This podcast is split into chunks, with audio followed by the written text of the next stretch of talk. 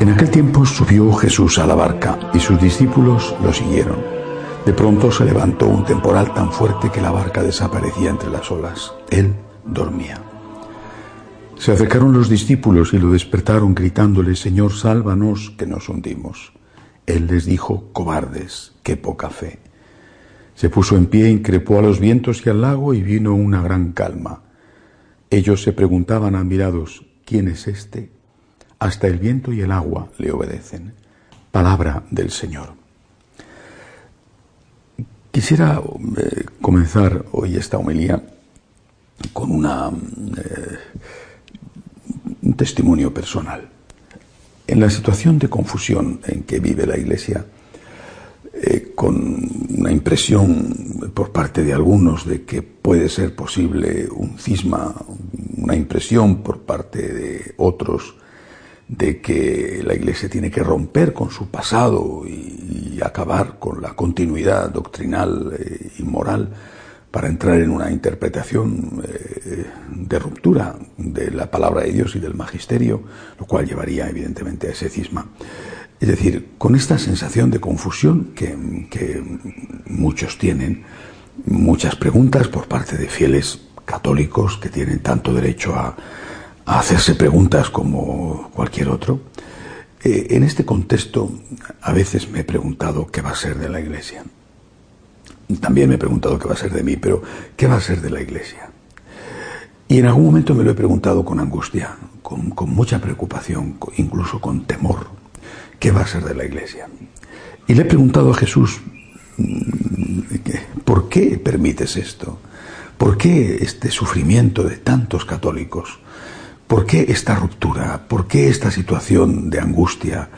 Eh, porque da la sensación de que el sufrimiento de estos católicos no tiene valor y de que solo tiene valor la opinión de otros. Eh, en cambio son muchos y además eh, una buena parte, no sabría decir el porcentaje de los católicos practicantes que viven eh, esta sensación de, confusión y de angustia. Quizá no todos sobre los mismos temas, pero sí eh, existe y existe una percepción cada vez más generalizada. Y le he preguntado a Jesús, ¿por qué? ¿Por qué? ¿Por qué estás permitiendo esto? ¿Va a desaparecer la iglesia?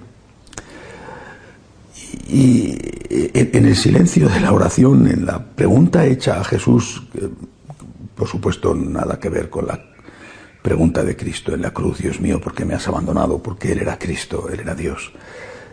Pero de alguna manera, ¿no? Señor, ¿dónde estás? Eh, ¿Dónde estás? Mi pregunta se parecía a esta que le hacen los discípulos a Jesús que está durmiendo en la barca durante la tormenta. ¿Es que no te importamos? ¿Es que no te preocupas por nosotros? ¿Es que no te importa que perezcamos, que muramos todos? Y la pregunta hoy sería, ¿es que no te importa la iglesia? ¿Es que no te importa eh, que, esto se rompa, que se hunda, que, que 1.300 millones de, personas, por supuesto muy pecadoras, entre las cuales eh, me encuentro yo, como pecador y como católico, es que no te importa el sufrimiento de estos miles y miles, es que no te importa tu iglesia, es que no existes, es que esto, esto no, no hay nada detrás y esto es fruto simplemente de las circunstancias históricas. Bueno, esta pregunta es una pregunta hecha desde un corazón inquieto y, a veces, como digo, angustiado incluso, ¿no? Y he escuchado la palabra del Señor, que es justo la que dice hoy el Evangelio.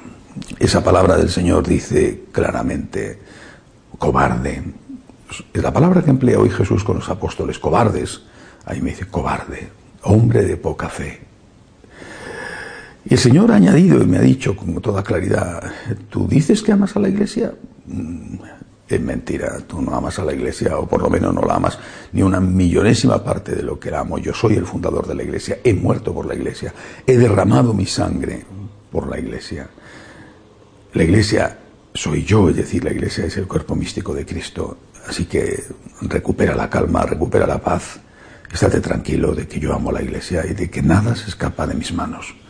Nada, absolutamente nada. Y ese nada te turbe, nada te espante de Santa Teresa eh, en estos momentos me da una gran paz y la capacidad de, no rendirme a la vez que de no perder eh, la confianza en Dios. Jesús ama a su iglesia infinitamente más de lo que yo la pueda amar, infinitamente más. Jesús ha derramado su sangre por la iglesia y yo no. Jesús ha dado la vida por la iglesia, la ha creado, la ha construido, no la va a abandonar. Las puertas del infierno no prevalecerán, la iglesia no quedará destruida. Así que en medio de la tormenta, que ciertamente existe, tenemos que tener paz, tenemos que tener confianza. Cristo ama a la iglesia, no entendemos por qué determinadas cosas suceden, pero Él sí lo entiende, Él sí lo sabe. Quizá lo entenderemos dentro de unos años o quizá en la hora de nuestra muerte.